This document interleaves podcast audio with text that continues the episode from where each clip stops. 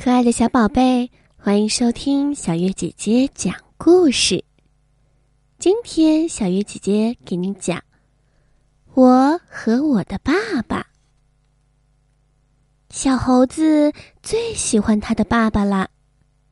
他的爸爸总是会带他做一些有趣的事情，比如他的爸爸会带着小猴子一起跳舞，一起玩耍。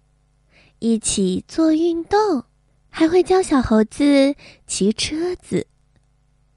今天，小猴子的爸爸要带小猴去游泳啦。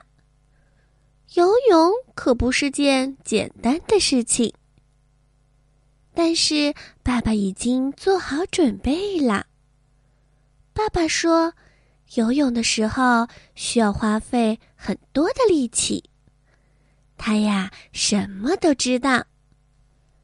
爸爸说：“我们会像水里的小鱼一样，在水里游来游去。”我的爸爸可真棒呀！终于，我们要跳进水里了。扑通！哎呀，不好！我的身体一直往下沉。爸爸也没有像小鱼一样，他栽了一个大跟头。